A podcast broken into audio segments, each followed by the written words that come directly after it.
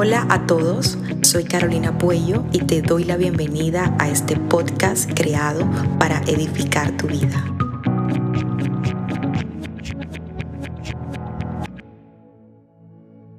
Hola, quiero compartirte algo que me ayudó mucho a no tener tantos fracasos en mi vida.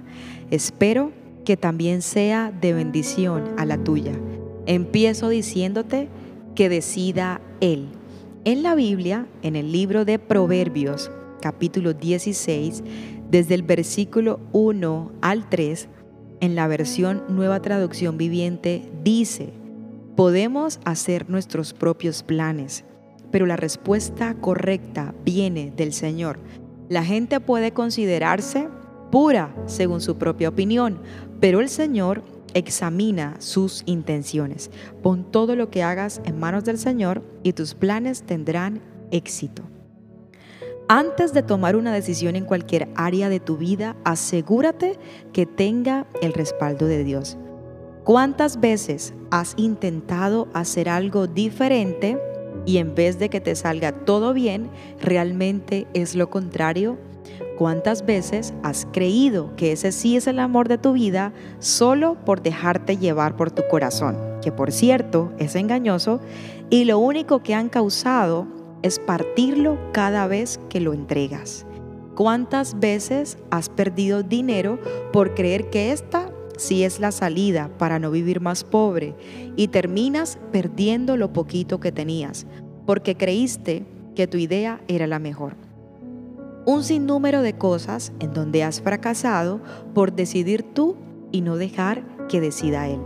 He aprendido que en Dios no hay pérdidas, ni siquiera la muerte. A veces vemos la misma como una derrota, pero realmente es el único medio para volver a casa. Nunca será un mal día para volver a donde todo comenzó, el cielo. Cada decisión que tomes, ten presente que va acompañado de una consecuencia y que muchas veces tristemente afectan a quienes más amamos, nuestra familia. Asegúrate que cada paso y decisión que des no seas tú, sino Dios el que decida por ti. Deja de pensar que tus ideas superan a Dios. Deja de creer que tus decisiones son las únicas correctas porque vienen envueltas en soberbia y en arrogancia. Y empieza por darle más lugar a Dios en tu vida. Si ya probaste haciéndolo en tus fuerzas y has visto que nada ha funcionado, ahora inténtalo con Dios. Búscalo.